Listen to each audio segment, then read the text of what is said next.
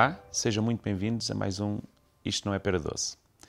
Neste programa, a nossa convidada é Carmen Miranda Machado, professora de português eh, que trabalhou durante 30 anos na Escola Secundária Dom Dinis, na Zona Oriental de Lisboa, trabalhando com alunos do 7 eh, ao 12 ano de escolaridade. Hoje está a dar aulas em Maputo, aliás, de onde nos está uh, a falar, de, onde estamos a fazer esta entrevista. Uh, já publicou vários livros, é cronista, também é polémica, digo eu. Uh, é mestre em Ciências da Educação pela Universidade Católica Portuguesa e licenciado em Estudos Anglo-Portugueses pela Universidade Nova de Lisboa. Professora, a pessoa já estava assim tão farta disto para ter decidido ir para, para a África? Olá, muito bom dia a todos. Uh, obrigada, João, por este convite. Uh, fico muito lisonjeada por quererem ouvir um pouco desta minha história de vida. Uhum. Uh, a palavra farta, eu penso que sendo forte, eu, como já devem ter percebido, eu não, não temo as palavras. Uhum. E sim, penso que é a palavra forte, mas é a palavra correta. sim, eu estava farta uh, daquilo que estava a ser o, o ensino e a escola uh, aí. E pensei que estava na hora, porque há momentos na vida, nas nossas vidas, em que nós percebemos que, que, se continuarmos muito mais tempo por aquela estrada, a estrada não nos vai levar a um bom sítio. Um, e eu percebi que era hora de mudar de, de rota. Uh, e foi de facto uma sensação de, de exaustão, de, de, cansaço e de, hum, não direi desespero, mas pouca paciência para continuar a suportar aquilo que me estava a ser posto na mesa. Uh, e quando estamos cansados, temos que dizer que não. E eu optei uh, por vir uh, experimentar uma coisa nova. Portanto, sim, penso que sim. Okay. Penso e, que a resposta é essa. E, e, o que é que foi à procura? O que é que encontrou aí que não, não tinha cá? Ou já não tinha aqui? Sim, se calhar convém, João, contextualizar e explicar o meu último ano letivo, porque isso foi o, o, o clique. Uh, apesar de eu sempre uh, ter esta, este sonho de ter uma experiência de ensino de português, que eu sou professora de português, de ensino de português num país uh, da CPLP, por exemplo, mas e a, e a minha escola ser uma escola TAPE, onde eu sempre contactei com alunos de origem um, africana e da minha tese de mestrado, inclusivamente, ser um estudo sobre as dificuldades de comunicação de alunos com, com dificuldades de integração, muitas vezes decorrentes essas dificuldades do facto de eles não dominarem a língua portuguesa por estarem uh, uh, entre dois mundos, que era o mundo uh, dos países de origem uh, lusófonos, uh, muitos deles vindo, oriundos de Angola, Guiné, Santo Tomé, Moçambique, uh, Cabo Verde, por aí fora. Um, o que é certo é que eu, no último ano letivo, lidei com problemas de indisciplina, como eu nunca tinha vivenciado em 34 anos de ensino. E foram de tal forma problemas de indisciplina graves que eu deixei de dormir. Eu procurei ajuda psiquiátrica, porque eu nunca tinha, nunca pensei que fosse possível, na minha escola, eu ter uma turma, que era uma turma do curso profissional de desporto, alunos totalmente hum, hum, desmotivados para a escola e que estavam habituados a maltratar e a humilhar os professores, sem que a escola nunca os tenha repreendido seriamente. E, portanto, eu chego lá no 12 ano, eles tinham tido outros professores no décimo e décimo primeiro, eu chego lá como professor de português no décimo ano e sou humilhada da pior maneira possível, ao ponto de eles me mandarem calar.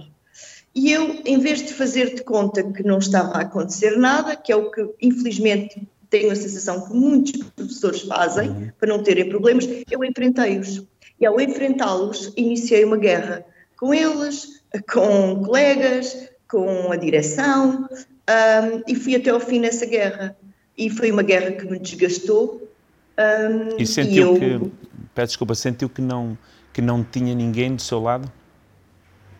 Que você estava um, sozinha nessa eu... guerra, uma vez que disse que enfrentou Senti-me acompanhada por algumas pessoas, mas uh, não é, uma, um, não é um apoio como deveria ser. E eu, eu não vou culpabilizar diretamente a direção, porque eu acho que a direção não, não, não está habituada, e se calhar como outras direções, a punir a indisciplina quando ela surge uh, tem a ver com uma data de regulamentos, com o estatuto do aluno, não sei. O que é certo é que nós não temos nas escolas problemáticas, ou pelo menos algumas direções não têm mão forte na indisciplina. E a indisciplina tem que ser punida. E, em minha opinião, tem que ser punida quase imediatamente para surtir efeito. Não é um mês, dois meses, três meses depois. E, portanto, eu senti-me humilhada como profissional uh, e com consequências para a minha saúde Uh, e eu decidi que chegava. E aquela ideia que eu tinha de há muitos anos de ter uma experiência de ensino fora, olha, foi o clique. É agora. Uhum. Uh, continuando um pouco, mantendo-nos aqui um bocadinho nessa, nessas dificuldades que teve neste último ano, que realmente estou a ver que foi extremamente difícil, li, li alguns textos da professora que a professora defende que as aprendizagens essenciais com que devemos estar a trabalhar os alunos devem ser a boa educação e a gentileza por, porque é que nós não ensinamos? Estamos a dizer que as escolas não têm mão forte para isso, as escolas não têm ferramentas para isso. O que é que justifica que não estejamos nós a, a, garantir, digamos assim, esses princípios básicos para que depois as coisas funcionem bem? Primeiro, acho que os professores são, estão formatados, regra geral. Nós somos formatados, nós vivemos a escola, o ensino, os professores, o sistema é um matrix em que, e os alunos também. Um, e o professor, ou o diretor, ou a escola que tenta fugir a essa formatação, a esse matrix, será sempre apontado como aquele que não faz de acordo com, com o by the book, com o sistema. Um, e o que acontece? Uh, curiosamente, eu estou numa escola em que a direção, desde o primeiro dia que eu aqui cheguei, sempre que fala publicamente, uh, o que a direção diz desta escola, e não estou a fazer a apologia desta direção, porque não a conheço, conheço há muito pouco tempo, uhum. uh, terá as suas virtudes e os seus defeitos, como todas as direções, mas há uma coisa que eu tiro o chapéu: é que o discurso que eu ouço desde o primeiro dia é nós queremos bons, boas pessoas, queremos que, formar boas pessoas. E um, o que eu digo sempre aos meus alunos aqui nesta escola é um, quando entro em competição com os notas, eu não quero alunos que competem pelas notas, eu quero alunos que competem pela boa formação, alunos bons, boas pessoas. Eu prefiro um aluno que tenha um 3 e que seja boa pessoa, um aluno que não tenha bons princípios, bons valores.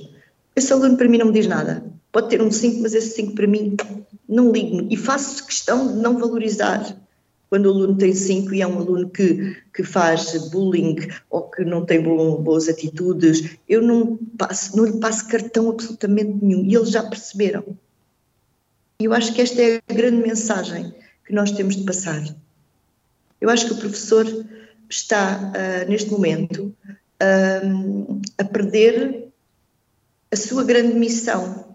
A grande missão do professor então, na sociedade em que nós vivemos, obviamente tem de passar uh, conhecimento, mas o conhecimento está espalhado por aí. Basta irmos à internet, o conhecimento está. Nós temos é que ensinar as pessoas a pensar, a ter sentido crítico, a saber distinguir o essencial do acessório e temos que ajudar as pessoas a perceberem qual é o caminho da, da bondade e dos valores humanos que é disso que o país e que o mundo precisa. É por isso que diz uh, que... O mundo não precisa. Desculpe, é, é por isso que diz que a nossa escola uh, está a enganar os alunos? Li isso num texto esta sua expressão. Sim, sim, sim. somos um bluff. a escola é um bluff, na maior parte dos casos. Fazemos de conta que ensinamos e eles fazem de conta que aprendem. E vamos nisto, vivendo nisto, ano após ano. E quem não diz isto e não assume, é porque não dá jeito, não está, está demasiado envolvido neste Matrix e não quer sair dele. Porque, ou porque não quer, ou porque não pode, ou porque não tem capacidade para pensar mais além. E também tem que se compreender, porque nem toda a gente tem essa capacidade. E não estou a dizer que eu tenho mais capacidade do que os outros, Ok? Fique bem claro. Mas uh, quem está na escola uh, com uma perspectiva reflexiva, eu acho que é a minha, eu reflito sobre a minha prática todos os dias da minha vida profissional, eu reflito sobre o que eu faço. Eu penso que os professores querem ser reflexivos. Não há um dia da minha vida profissional eu que eu não seja uma professora reflexiva. Talvez as minhas crónicas na visão sejam reflexo disso. Eu reflito sobre a minha prática e também reflito sobre aquilo que eu vejo à minha volta. Eu penso que é isso que se perde um pouco. É, o professor tem que ser mais reflexivo, porque é, essa, é isso que se lhe pede. E porquê é que acha que isso não está a acontecer? Eu, eu ia pegar agora aqui num, num tema olhando uh, para o nosso Ministério. Não é? Eu fico com a impressão que em Portugal, uh, às vezes, temos de estar sempre a mostrar coisas, temos de estar sempre a fazer coisas para mostrar que temos trabalho. Às vezes está quieto ou só refletir sobre os problemas, mas não apresentar obrigatoriamente uma mudança, uma reforma, parece que não estamos a fazer nada. Acha que uma boa medida era. era, era o Ministério agora não vai tomar mais medidas nem, nem mudar regras durante 10 anos ou, ou alguns anos?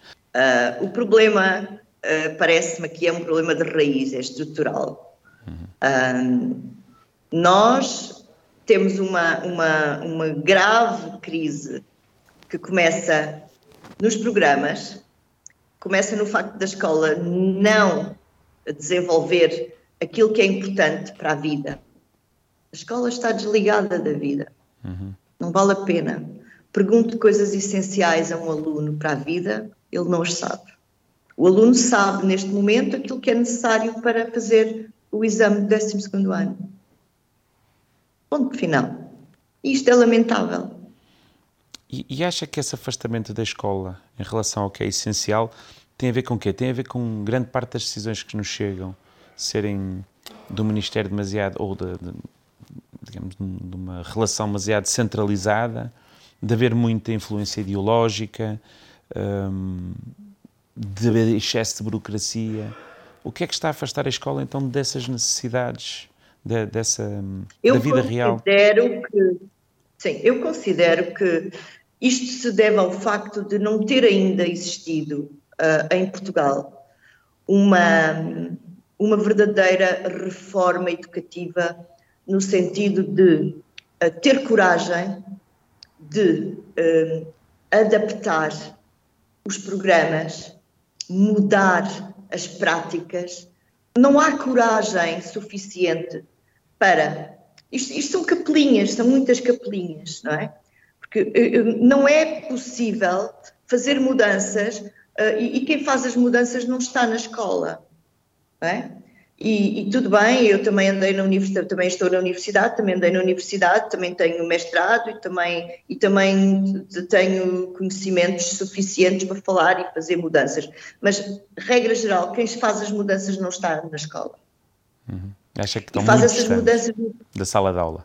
Sim, estão. estão. E muitas vezes baseados em estudos, eh, que têm toda a legitimidade de, serem baseados em estudos, mas o que é certo é que a vida na escola é a vida real. E aquilo que nós constatamos diariamente, posso dar-lhe agora um exemplo muito concreto. Vamos falar da língua portuguesa e da disciplina de português. Os miúdos, neste momento, em português, não escrevem, não sabem ler, não sabem interpretar. Uhum. Ponto final. Não ler, esqueça. Neste momento é raro o aluno que lê um livro do fim, do princípio ao fim. Eu dou português há 34 anos, essencialmente ao secundário. Há 34 anos que eu ensino os maias de Essa de Queiroz. Eu adoro os maias de Essa de Queiroz. Posso dizer-lhe passagens dos maias de Essa de Queiroz de cor. Não está em causa a qualidade da obra, nem do autor, nem da escrita, nem a qualidade. O que está em causa aqui é o estarmos há 34 anos, que é, que é a minha experiência, a passar sempre a mesma obra. Os alunos.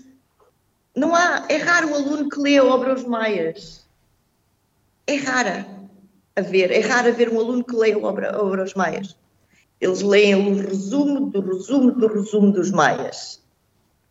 Para lhe dar outros exemplos, o programa, a literatura, o programa de português décimo do, do secundário, eles, se nós queremos incutir nos alunos, por exemplo, desenvolver o gosto pela leitura, desenvolver a sensibilidade, desenvolver o gosto pela escrita, leitura, escrita, escrita, leitura, porque isto é uma pescadinha de rabo na boca. Falhámos, falhámos.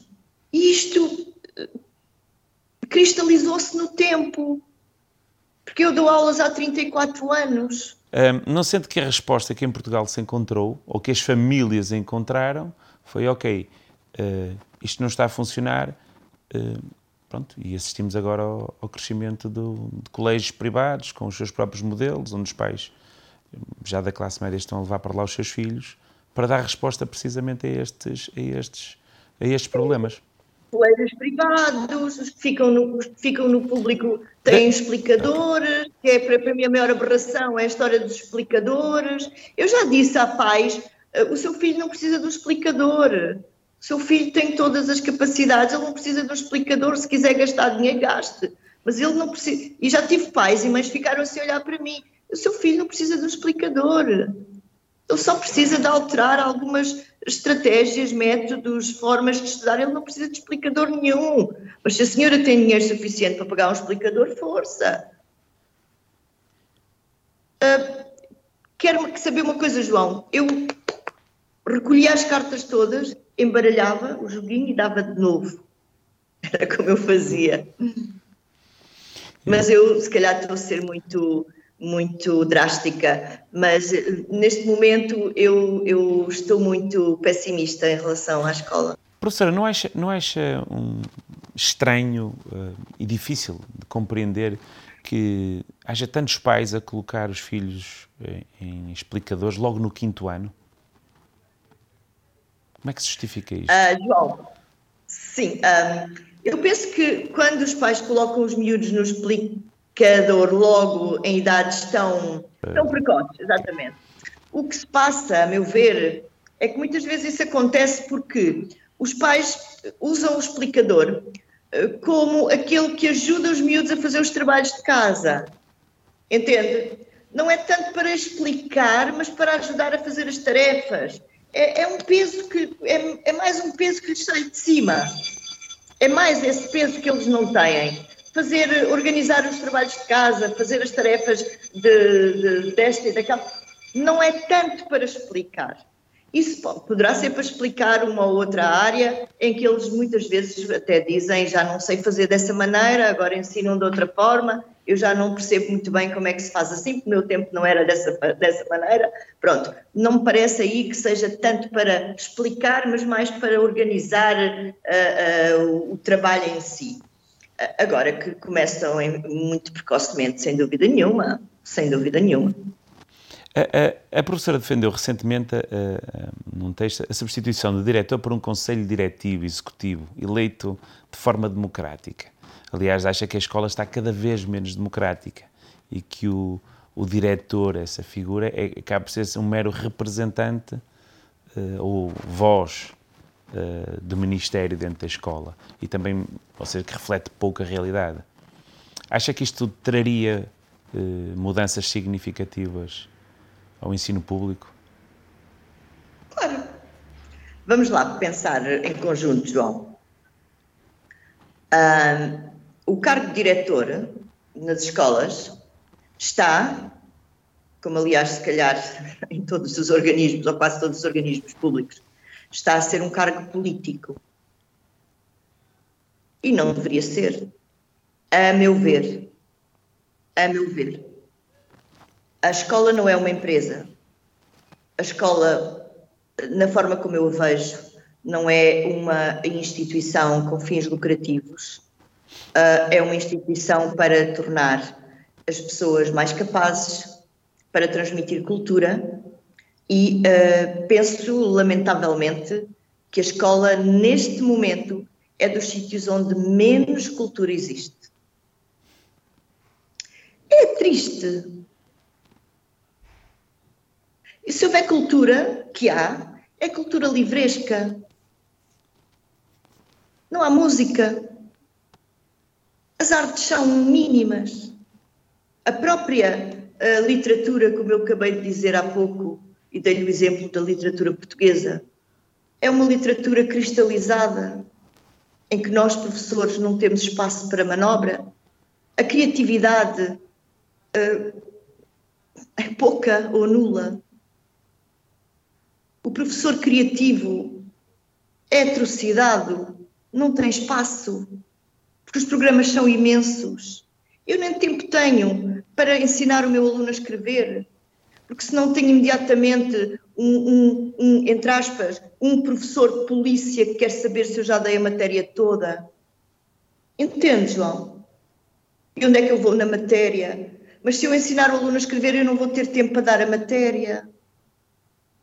O que é que é preferível? Dar a matéria ou ensinar o aluno a escrever? Para o sistema é dar a matéria. Mas se eu dou a matéria, eu ensino o aluno a escrever. Porque há alunos do 11 ano que não sabem construir uma frase decente. Há alunos do 11 ano que continuam a pôr uma vírgula entre o sujeito e o verbo. Eu não tenho tempo para tudo. E é isto que as pessoas não falam e não têm coragem de dizer. E é por isso é que muitos dos meus textos na visão são polémicos. Uhum. Entende, João?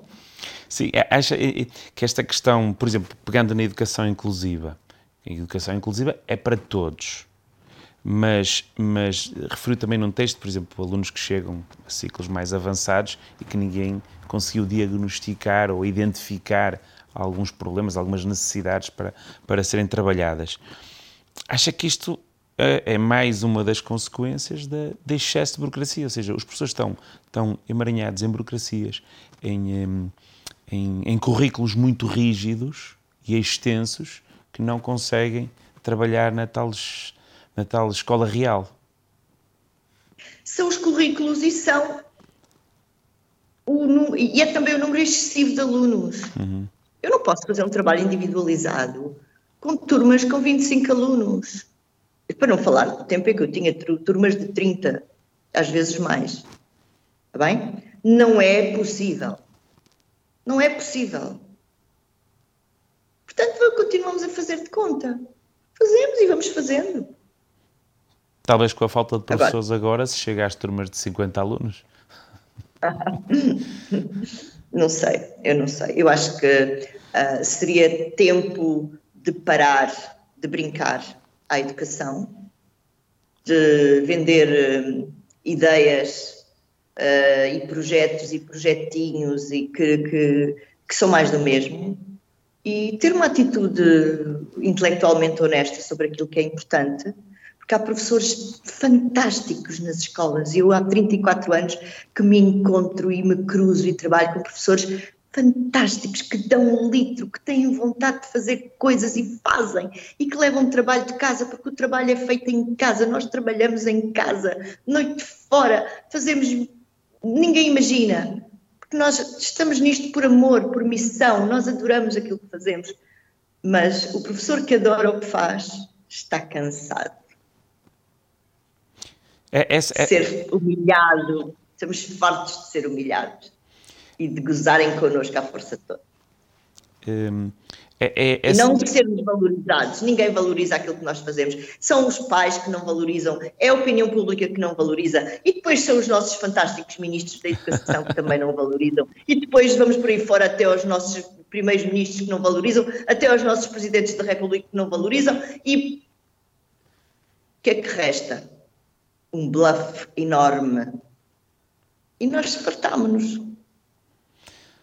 Professora, acha que eh, a luta dos professores está a ser entendida pelos cidadãos, cidadãos, as pessoas em geral, como uma luta pelos seus direitos profissionais ou também por um ensino de qualidade? Se a maior parte das pessoas olha para isto, isto é só pelos direitos de, deles. Eu penso que as pessoas informadas, as pessoas informadas percebem a luta. Mas as pessoas informadas não são muitas não é?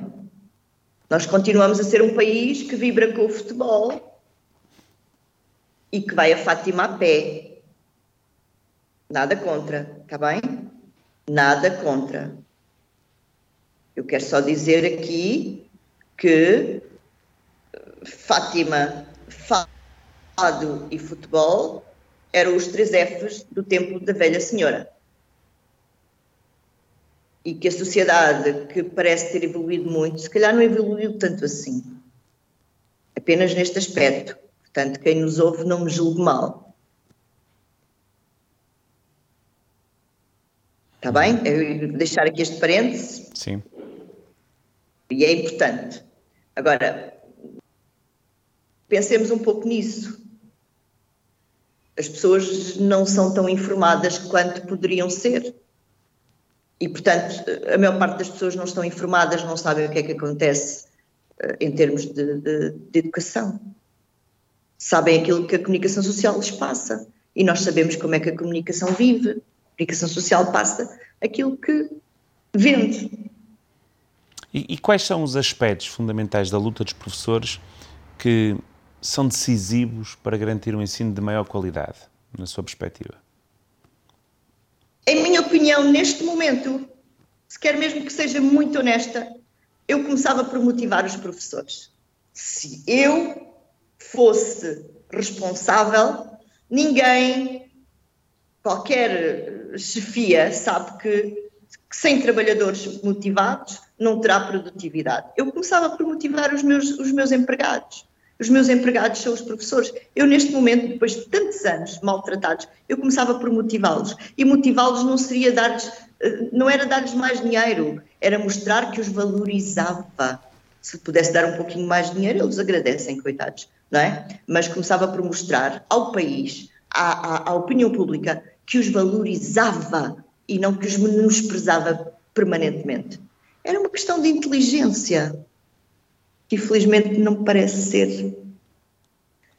Era, bastava começar por aí, porque os professores, eles têm, eles têm, os professores ensinam, trabalham com crianças, moldam, educam, ajudam diariamente. Nós, nós fazemos tudo o que podemos pelas nossas crianças, pelos nossos jovens, pelos nossos adolescentes. Nós sabemos mais, muitas vezes, da vida dos miúdos do que os próprios pais. Nós às vezes sabemos da primeira menstruação da miúda, sabemos do primeiro namorado do, do miúdo, da miúda, do miúdo, sabemos da primeira namorada da miúda, sabemos do primeiro namorado do miúdo, antes dos pais. Está a perceber, João, o que eu estou a dizer? Uhum. Bastava mostrarem que nós somos importantes, valorizar-nos Bastava começarem por aí. Depois, pouco a pouco. Mas nem sequer essa inteligência emocional têm. Coitados. Eu, eu ia pegar agora só nesse, nesse pequeno tema, quando referiu que, que os professores são os primeiros a saberem certas coisas sobre os próprios alunos, têm uma proximidade que muitas vezes até escapa aos, aos pais, mas também temos o outro lado, que é, tendo em conta tanto, tantos alunos que passam no dia a dia de um professor, eh, acho que há muitos alunos que passam anónimos pela escola e é pena que a escola não os consiga identificar eh, algumas, seja necessidades, seja potencialidades, seja vocações.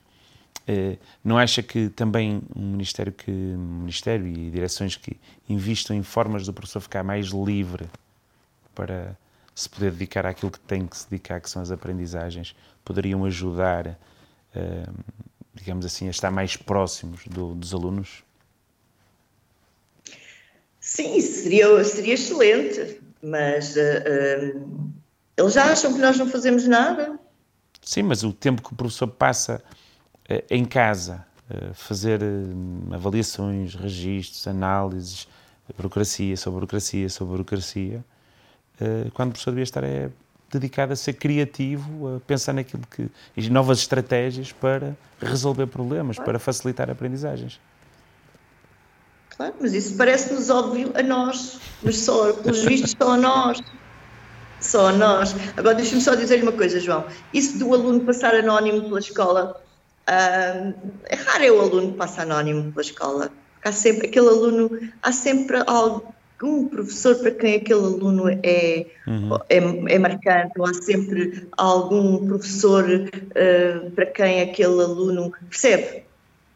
É Sim. difícil o aluno estar é- anónimo não é, por nós. A expressão pode ter sido mais forte, mas é eh, muitas vezes há alunos que, só, que se se os professores tivessem mais tempo para partilhar informação e se o pudessem fazer muito mais rápido, se pudessem registar mais rápido e analisar tudo aquilo, eh, chegariam mais facilmente a conclusões ou perceber uma vocação, um interesse de um aluno e até. Claro, claro.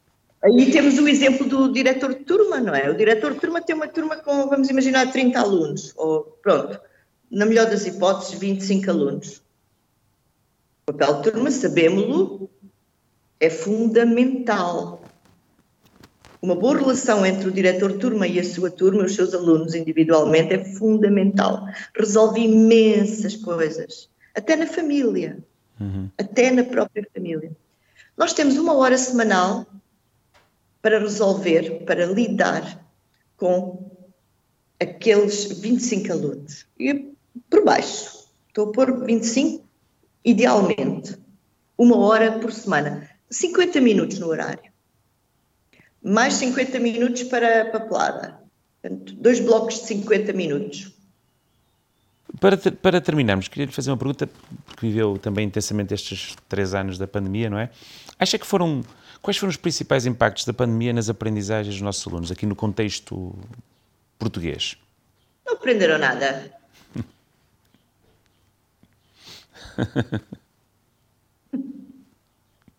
pouco, muito pouco. Pronto, o nada nada, uh, sou eu aqui a, a, exagerar. Não aprenderam nada, vamos lá ver. Aprenderam muito pouco, sejamos honestos. É claro que estou a generalizar. Vamos lá ver, numa turma há sempre dois, três alunos que são aqueles alunos muito aplicados, que têm capacidade de estudo autónomo, que têm competências para conseguir trabalhar autonomamente, mas são muito poucos. E esses e gostam de, do seu espaço e de trabalhar e de pesquisar, são os tais os, alunos mais individualistas que, que gostam. Esses há sempre na turma dois, três que conseguem e que progrediram e que fizeram imensos progressos, mas a, a maioria não, não aprendeu quase nada. E, e o que é que... Aliás, a prova de... Diga, diga. E, e, acha que o trabalho que foi feito depois para recuperar parte dessas perdas uh, foi bem feito? Conseguimos bons eu resultados? sim, eu penso que nós fizemos o que pudemos. Nós fizemos o que pudemos. Cada, agora, se foi bem feito, cada professor fez o seu trabalho. Nós tivemos indicações para recuperar aquilo que verificámos que não ficou Uh, agora, este, esta geração deve ter ficado um pouco penalizada. Mas também se quer que lhe diga, não é por aí. Não é por aí. Já está bastante há penalizada. Mais, não, há coisas muito mais importantes na vida. Uhum. Se eles não souberem uh, predicativo do sujeito, complemento direto, não, não é por aí. Há coisas muito mais importantes para saberem. Logo aprendem. Uhum. Professora, para, para terminar, agora sim, eh, a sua experiência em Moçambique, como é que está a ser? Se começamos por aí, vamos terminar. Na escola por... ou no país? Na escola. Na, na escola, ou no país? Na escola, o que é que encontrou aí que esteja a realizar? Pronto, então, eu vim encontrar uma escola onde eu me sinto uh, muito mais livre. Não existe a reunite, reunite uh, a doença da reunião. Uh, Aí havia reuniões a toda a hora, reunião para isto e para aquilo e para outro e para outro, aqui não. Uh, inclusivamente uh, coisas que aí tinham que ser reuniões uh, presenciais, aqui enviamos a reunião, a informação por e-mail e a reunião fica feita. Ou seja, acho que aqui há, somos mais inteligentes nesse aspecto, e há uma maior eficácia que as coisas resolvem-se da mesma maneira sem ter que haver a, reunião presencial. Já acho que foi uma aprendizagem que se fez com a, com a pandemia e que ficou. Uh, se calhar aí em Portugal já teria tido uma reunião uh, para eh, em setembro, outubro, novembro, dezembro, janeiro, fevereiro, março, por mês, para ver em que sítio do programa é que cada um ia, já deste os verbos, já deste os adjetivos, já deste uh, em que sítio, aqui não, nós informamos, uh, confiamos, somos todos profissionais adultos, um, portanto, isso acho que é assim um upgrade fenomenal. Depois sinto-me muito mais uh, criativa,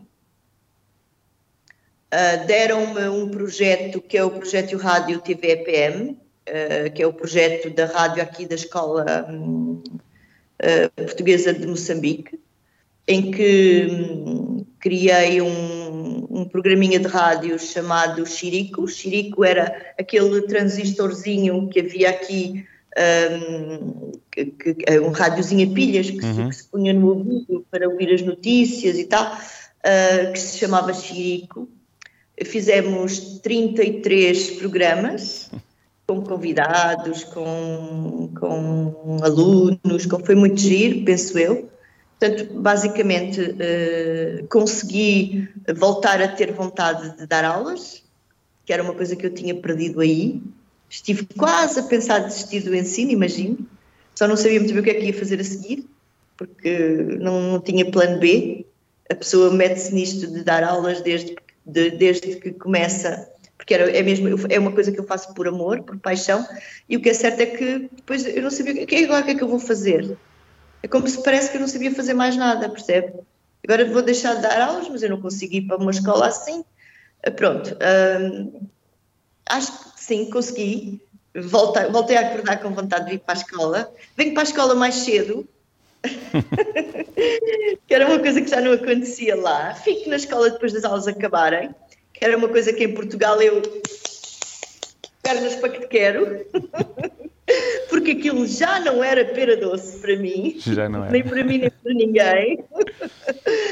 E portanto é um balanço extremamente positivo. O problema agora é que eu não quero ficar aqui, não quero eternizar-me aqui, porque depois perco, perco as raízes com, com Portugal, não é? E, Deixei aí a casa, os amigos e, e, e, agora o problema é que eu não sei, que é quando voltar, eu não sei se consigo voltar para o sistema como ele aí existe. Portanto, implica que eu teria que voltar a encaixar nesse sistema e eu não sei se consigo voltar a. Agora pode ser mais difícil. Depois. Exatamente.